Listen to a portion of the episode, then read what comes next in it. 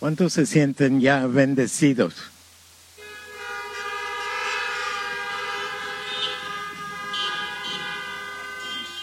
Amén, amén, amén.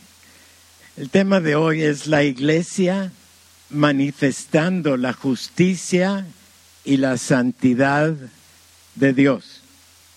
Estamos cerrando toda esta serie considerando en particular a Dios, algunos de sus atributos y cómo nos llegan a beneficiar a todos los niveles de nuestra vida.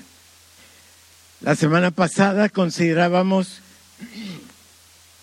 dos de los atributos divinos que son la justicia y la santidad de Dios. Amén. Son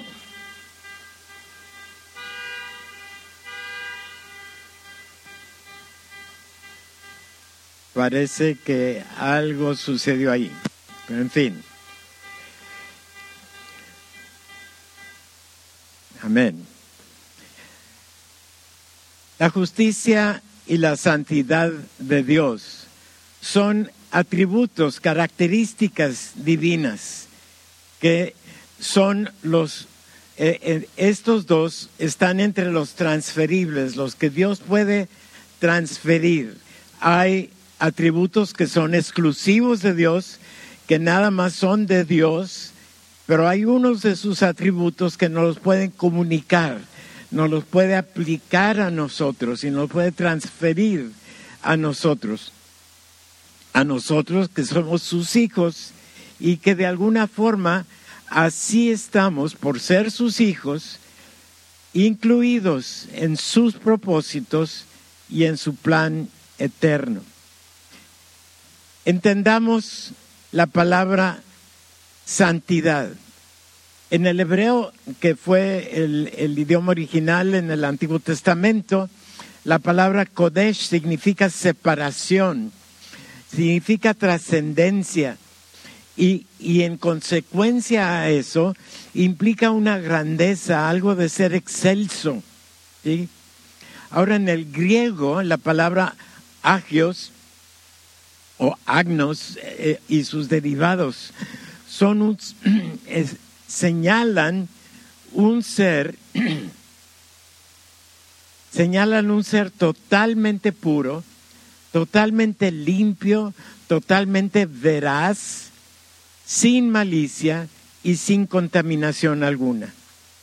Ahora, si, si nos vamos a la palabra justicia, Regresando al hebreo, la palabra sedek o tzadeja significa lo correcto, lo, lo recto, lo justo, la equidad, la piedad. Y en el griego, la palabra diakosun, dikayosun, eh, señala justicia, rectitud, lo que es la norma recta, ah, la acción ordenada, la acción exacta, no, no difiere, no cambia, no fluctúa. Y estos dos atributos caracterizan a Dios. Hoy vamos a considerar estos mismos atributos, la santidad y la justicia de Dios, de, eh, considerando cómo se manifiestan en su cuerpo, cómo se manifiestan en la iglesia. Ya hemos dicho en muchas ocasiones que cuando hablamos de, la iglesia, no nos estamos refiriendo al edificio, por más hermoso que éste pudiera ser. Ah, estamos hablando eh, eh, no, a, no a lo material, sino recordando que la iglesia es el cuerpo de Cristo. ¿Lo sabemos? Y un cuerpo, y un cuerpo que tiene una cabeza, ¿verdad? y es, la iglesia es el cuerpo, siendo Jesús la cabeza. Y de allí, de la cabeza, emana la santidad y la justicia que edifica su cuerpo, la iglesia. La iglesia es lo que Dios utiliza como instrumento en el desarrollo de su plan eterno.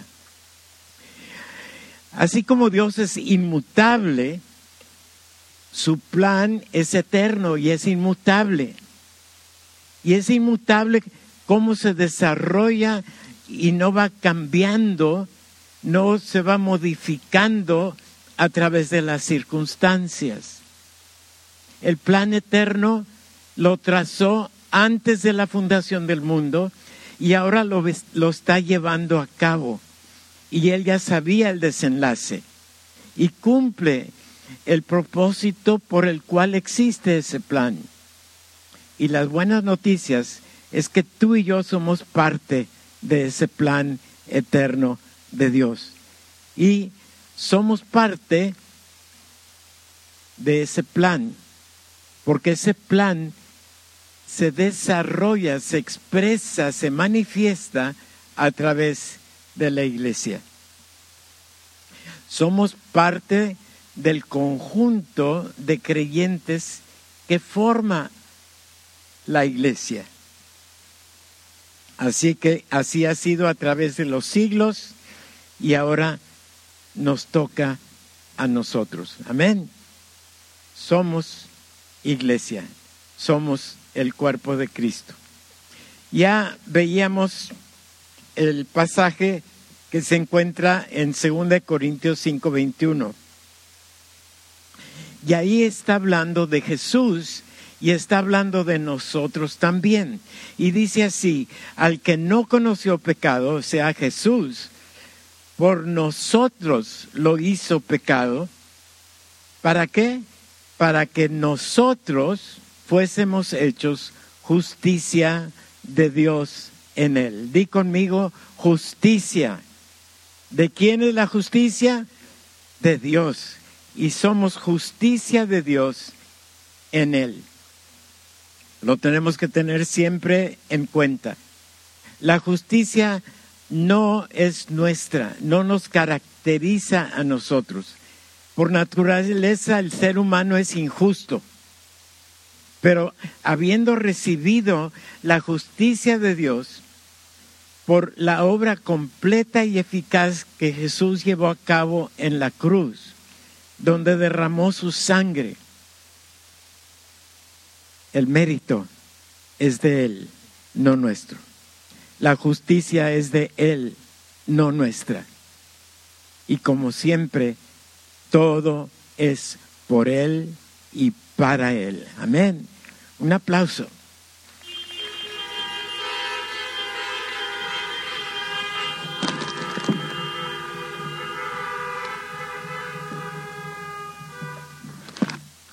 Es en Jesús que hemos recibido la capacidad de escoger lo bueno y lo correcto.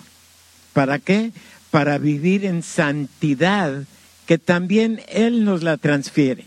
Es su justicia, es su santidad que nos las transfiere a nosotros. La iglesia, la eclesía, entonces porque nosotros somos quien la componemos. Practica, la iglesia practica la santidad y la justicia de Dios que ha recibido de Él, que ha recibido de la cabeza, que es Jesús. Y dice, como leíamos, hemos sido hechos justicia de Dios en Él. La iglesia, la verdadera iglesia de Cristo, la verdadera iglesia de Jesús, eh, eh, recibiendo la autoridad de la cabeza y creído y aceptado a Jesús como Señor y Salvador, ya hemos sido trasladados de las tinieblas a la luz.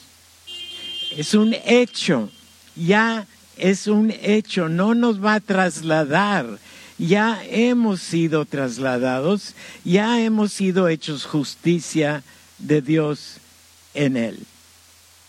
En Jesús somos declarados santos, justos, hijos de Dios.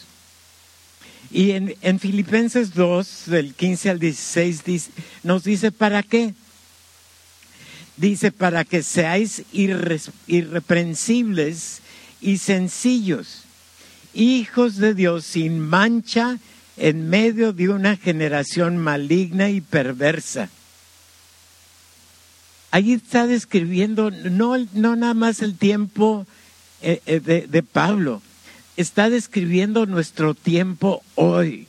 Estamos rodeados, estamos invadidos prácticamente por una generación maligna y perversa. Pero miren cómo termina el versículo. Dice, en medio de la cual resplandecéis como luminares en el mundo, asidos de la palabra de Dios. Voy a repetir eso. En medio de la cual, no dice que van a resplandecer, dice que estamos resplandeciendo. La iglesia en este tiempo resplandece porque vive en, el, en la santidad y la justicia de Dios. Y dice que resplandecemos como luminares en el mundo, pero asidos de la palabra de vida. Y esa es la clave. Asidos de la palabra de vida, teniendo la Biblia como nuestra única fuente de fe, de doctrina, de comportamiento, de sostén, de consuelo, de información. En la Biblia tenemos todo lo que necesitamos para llegar a ser irreprensibles, sin mancha, resplandeciendo en el mundo. Y qué bueno que tenemos la Biblia a la mano y así es que puede verse la iglesia resplandeciendo en las tinieblas, porque tenemos la palabra de Dios que nos enseña, nos educa, nos instruye tal como Pablo dice ahí en 2 Timoteo 3, 16 y 17, dice, y es un versículo que ya conocemos mucho, pero entendamos el mensaje que nos está dando. Dice, toda la escritura es inspirada por Dios y útil. La iglesia lee la palabra, la iglesia estudia la palabra la iglesia profundiza en la palabra para poder resplandecer como Dios lo ha prometido.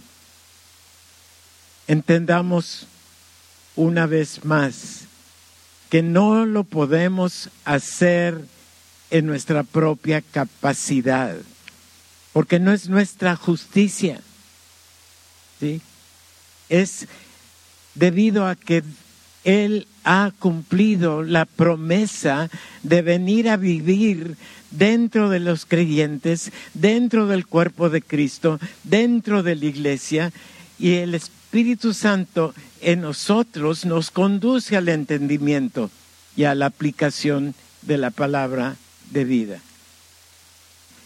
Ya hemos citado en varias ocasiones lo que nos enseña la profecía que ya se ha cumplido en nosotros, allá en Ezequiel 36, del 25 al 28, que después de habernos, nos dice que después de habernos perdonado, después de habernos hecho limpios de nuestro pecado, y habiendo ya recibido un espíritu nuevo, ¿sí?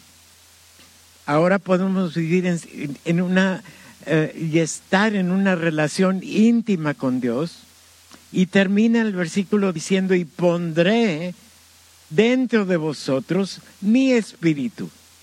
O sea, no nada más nos dio un espíritu nuevo, ahora viene su espíritu a morar dentro de nosotros y dice, y haré que andéis en mis estatutos y guardéis mis preceptos y los pongáis por obra. Y termina el pasaje diciendo, vosotros me seréis por pueblo y yo seré a vosotros por Dios. Antes podíamos intentar guardar sus estatutos. Antes podíamos intentar andar en sus preceptos. Antes podíamos buscar la manera en que voy a poner esto por obra. Pero no somos capaces en nuestra naturaleza humana para hacerlo Pero ahora que el Espíritu Santo mora en nosotros y sometidos a Él, sometidos a su enseñanza, a su dirección, ahora podemos hacer lo que Dios nos está indicando hacer. Como creyentes ya tenemos el perdón, como creyentes ya tenemos un espíritu nuevo y ya vive el Espíritu Santo en nosotros y somos parte del cuerpo de Jesús, ya somos iglesia. Amén. Ya somos, no vamos a ser, ya somos.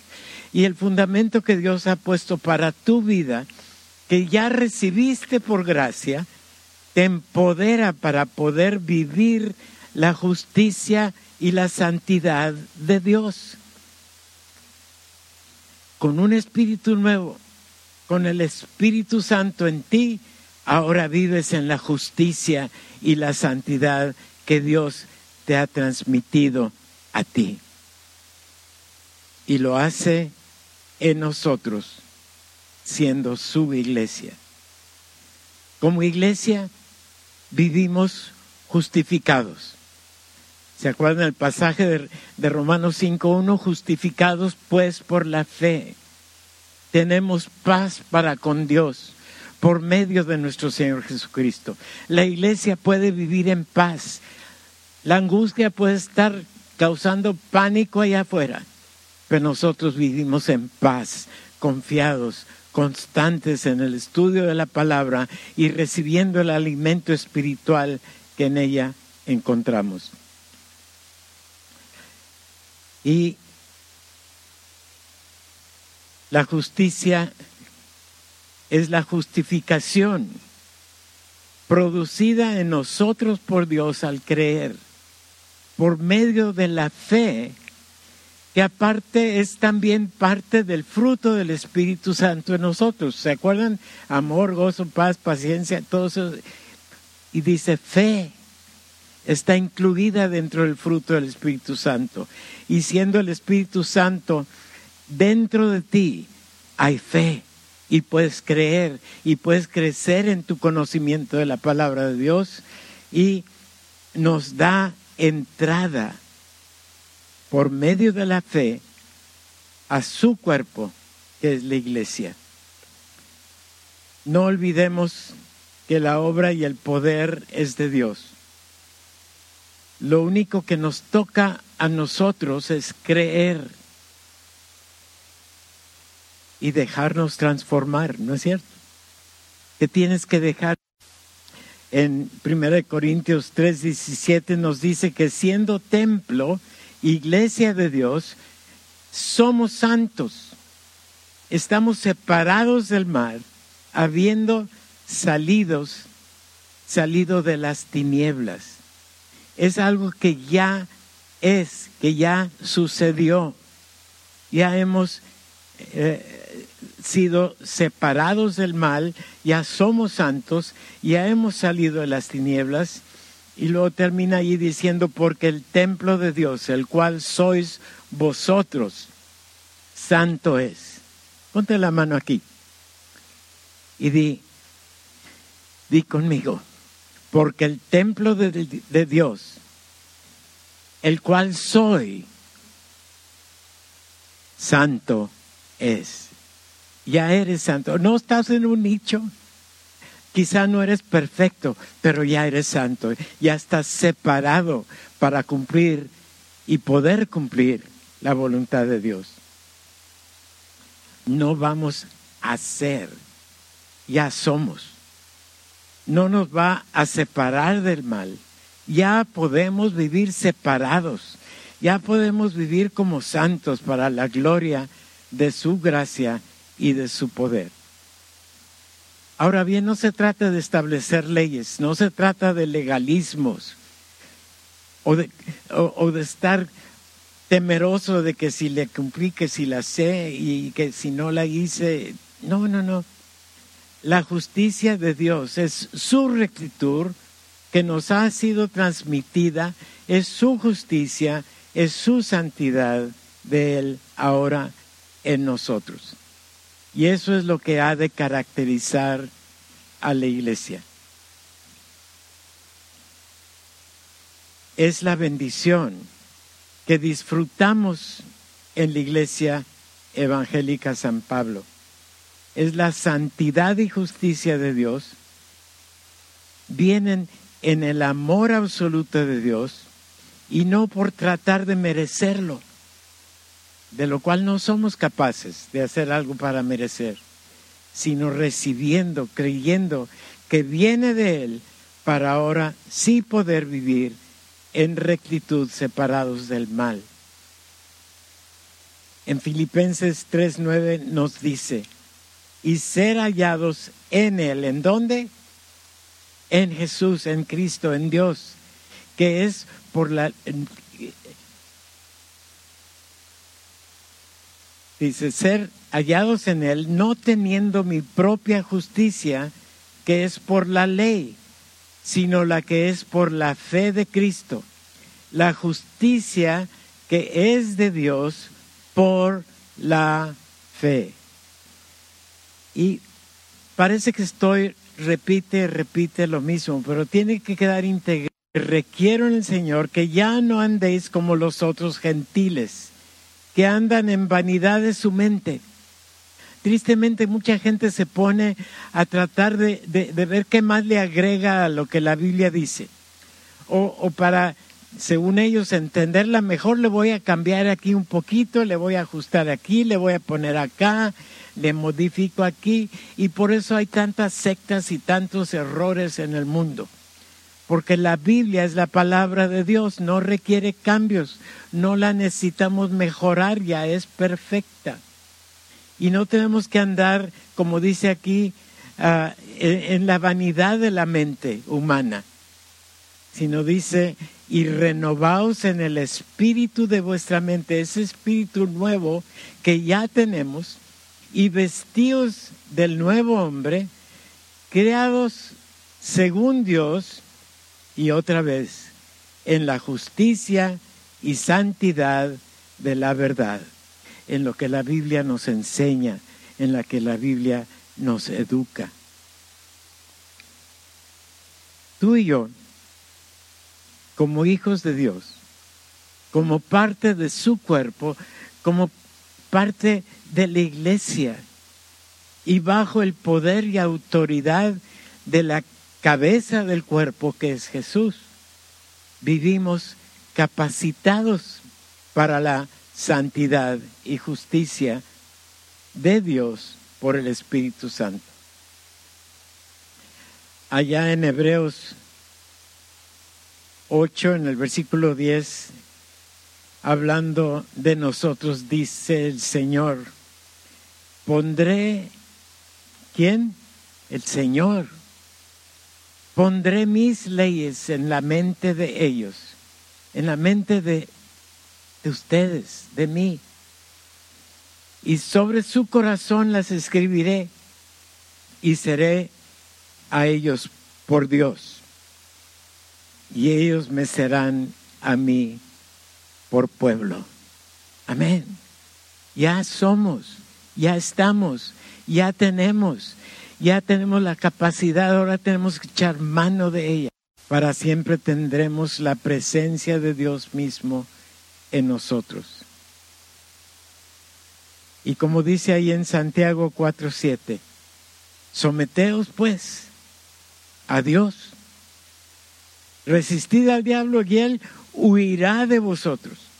Y saben, huye de, de nosotros no porque nos tenga miedo, sino por la presencia de Dios en nosotros. Y el enemigo no puede resistir, no puede subsistir en la presencia de Dios. Y Pablo nos lo asegura ahí en Romanos 5, 17 que dice así, pues si por la transgresión de uno decir, de Jesús, reinó la muerte, mucho más reinarán la vida por uno solo, por Jesucristo, quienes los que reciben la abundancia de la gracia y el don de la justicia. Es de Él y nos lo ha dado. Somos hijos, somos iglesia, somos su cuerpo y porque somos de Él y Él vive en nosotros, como individuos y sobre todo como iglesia podemos vivir triunfantes.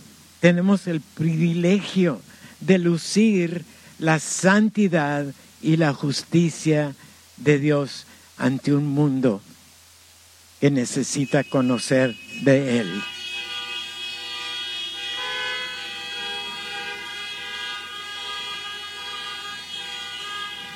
Amén.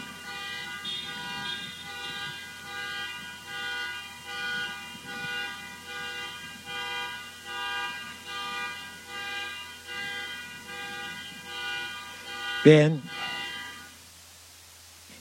termino diciendo lo siguiente, recordando un pasaje que ya leímos, que siempre se haga evidente en nuestra iglesia, en la iglesia evangélica San Pablo, ante toda la sociedad que nos rodea, en medio de la cual resplandecemos como luminares en este mundo, y que a Él sea toda la honra toda la gloria, toda la alabanza, porque el poder, la gloria, la santidad y la justicia son de Él. Amén.